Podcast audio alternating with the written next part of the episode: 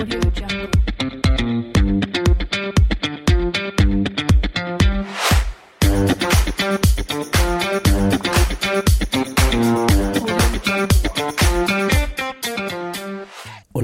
Tal amigas y amigos del podcast Ventas B2B?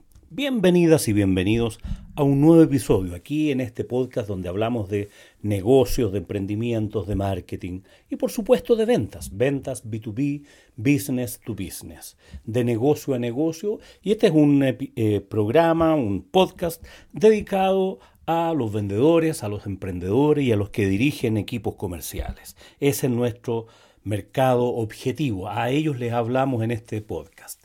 Y hoy día, en este episodio 290, lo titulé El probador de paracaídas. Imagínate la siguiente historia, que te ofrecen un trabajo y que te dicen que tú lo, te ofrecen es un trabajo de alto riesgo y que tú tienes que probar los paracaídas que producen en una cierta fábrica. O sea, son paracaídas vírgenes que salieron de los procesos productivos y tú tienes que subirte a un avión, ponerte el paracaídas y activarlos, lanzarte al aire, lanzarte al vacío y activarlos. Y bueno, si funcionan, fantástico, pero si no funcionan, te mueres. Ese es el desafío.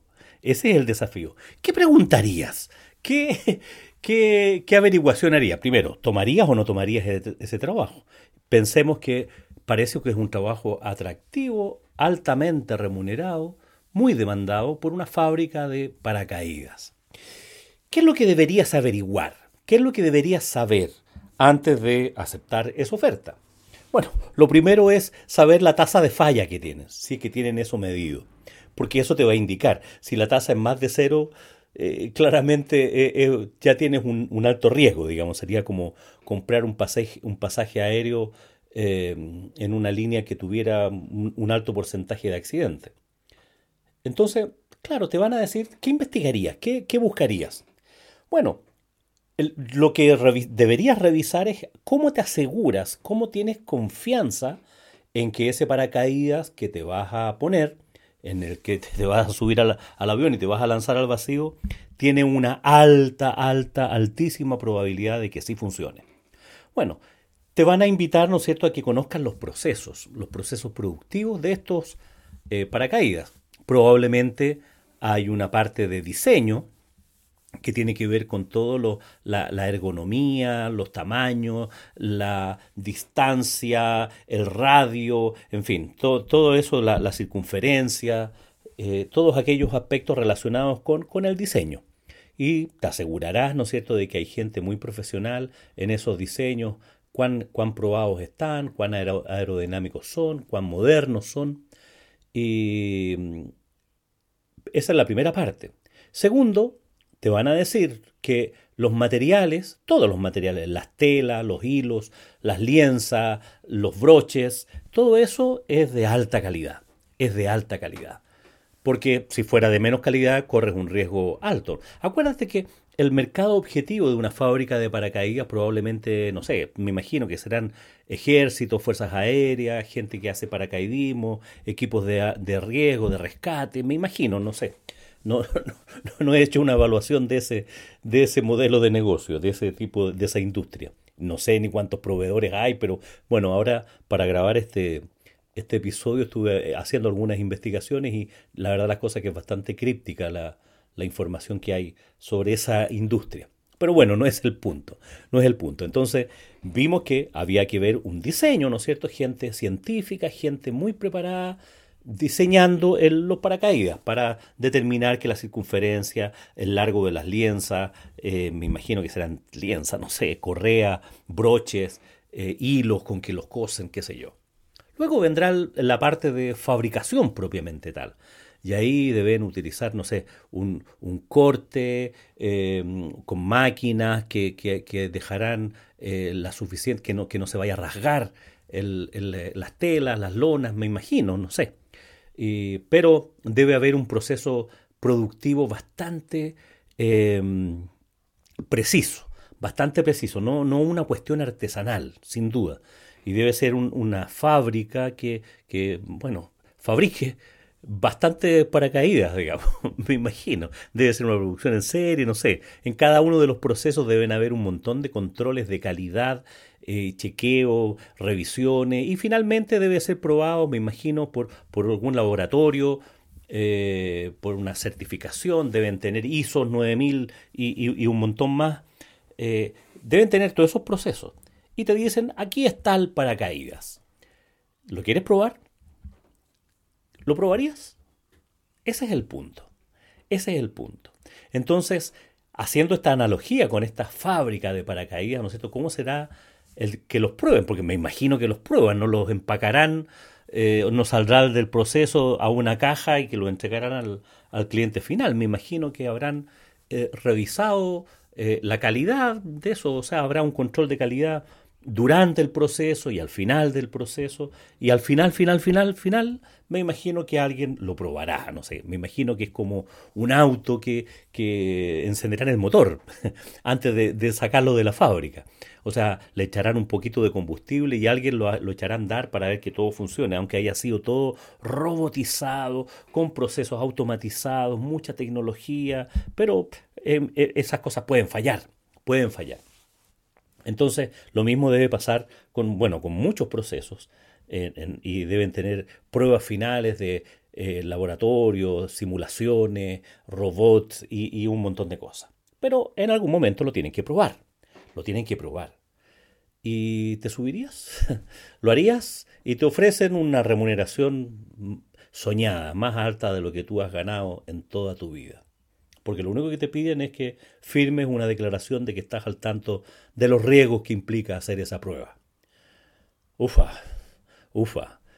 Eh, y tomaste algunas clases de paracaidismo en, en, la misma fábrica para que tú fueras preparándote para las pruebas ya de, de estos paracaídas vírgenes que no han sido probados. O sea, están de fábrica, están de paquete, como dicen algunos, eh, y nadie los ha probado. ¿Lo probarías? ¿Asumirías ese riesgo? Bueno, haciendo la analogía, y antes de que me respondas, y antes, que te respondas a ti mismo, el trabajo de ventas tiene un parecido a eso. Porque los vendedores van a ofrecer sus productos, sus servicios, y, pero ellos no son responsables del proceso de no, están ahí mirando el proceso de producción o viendo los stocks, viendo cómo se desarrollará. El vendedor está enfocado en ir a vender, en ir a ofrecer esa propuesta de valor al segmento objetivo.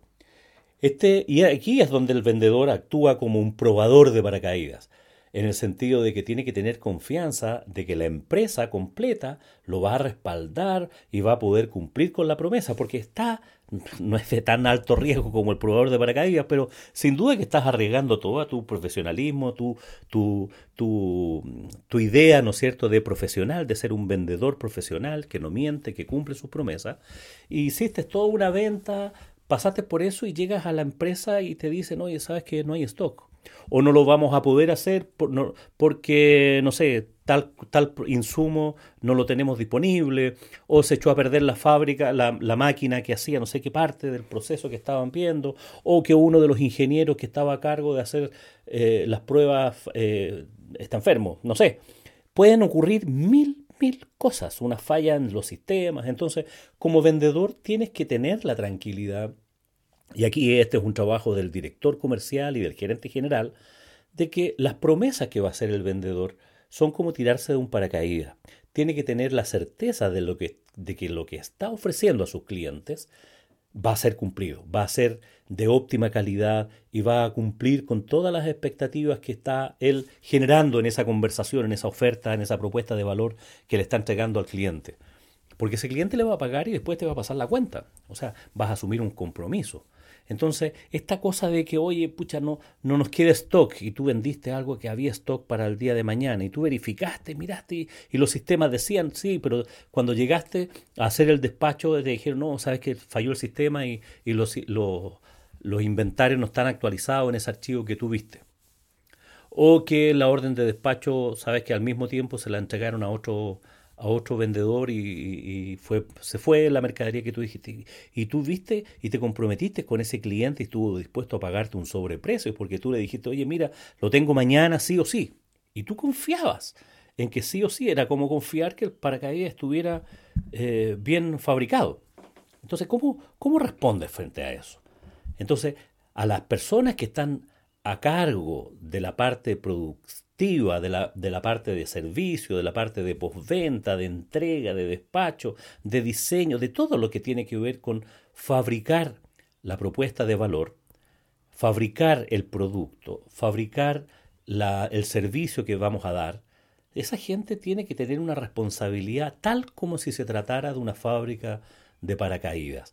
Si tienen eso en mente, van a tener bastante más probabilidades de que les vaya bien. Si están tolerando una tasa de falla, oye, mira, nos sale casi siempre bien, pero a veces nos equivocamos o a veces no cumplimos, nuestra tasa de falla es un 1, un 2, un 3, un 5%, lo que sea, ya te habla muy mal. La tasa de falla debería ser cero. Punto. Sobre todo cuando se trata de fabricación de productos tangibles, que tienes todo, la, todo el tiempo para probarlo, para verificarlo, para almacenarlo.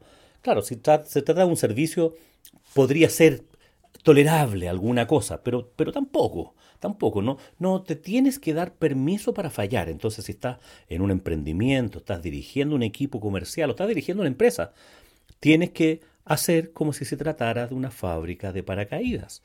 No puedes tolerar tasas de falla, puede ser causa de muerte.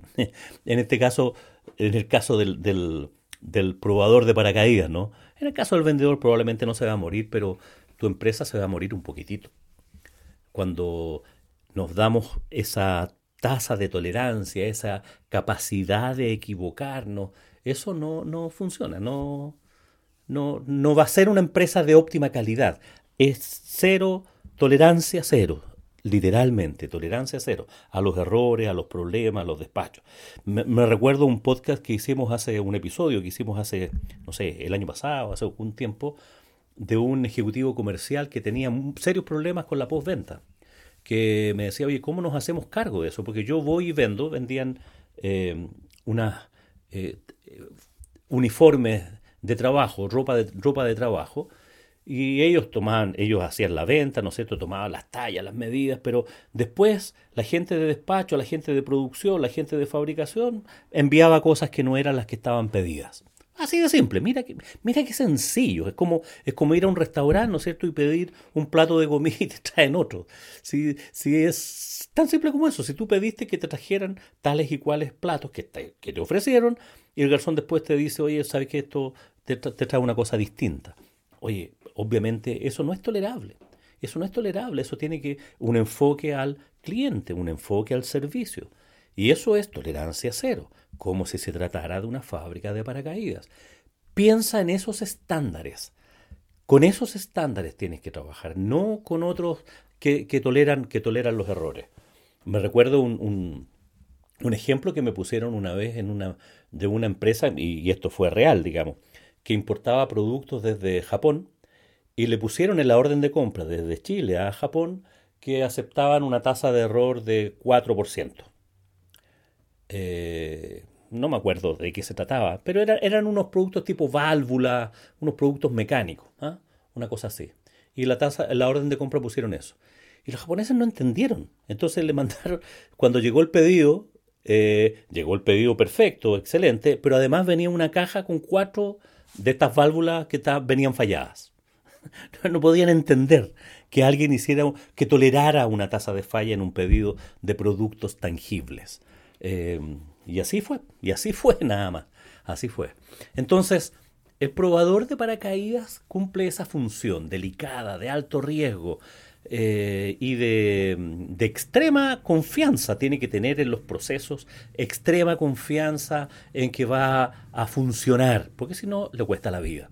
Lo mismo pasa con los vendedores. Deberíamos llegar a ese clima, a ese punto en que el vendedor sintiera pleno respaldo, plena confianza, porque lo que está transmitiéndole a sus clientes, cuando está con los clientes haciendo la propuesta, le va a cumplir le va a cumplir. Eh, asumir que estamos en una fábrica de paracaídas, aunque sean obviamente otras cosas las que está fabricando.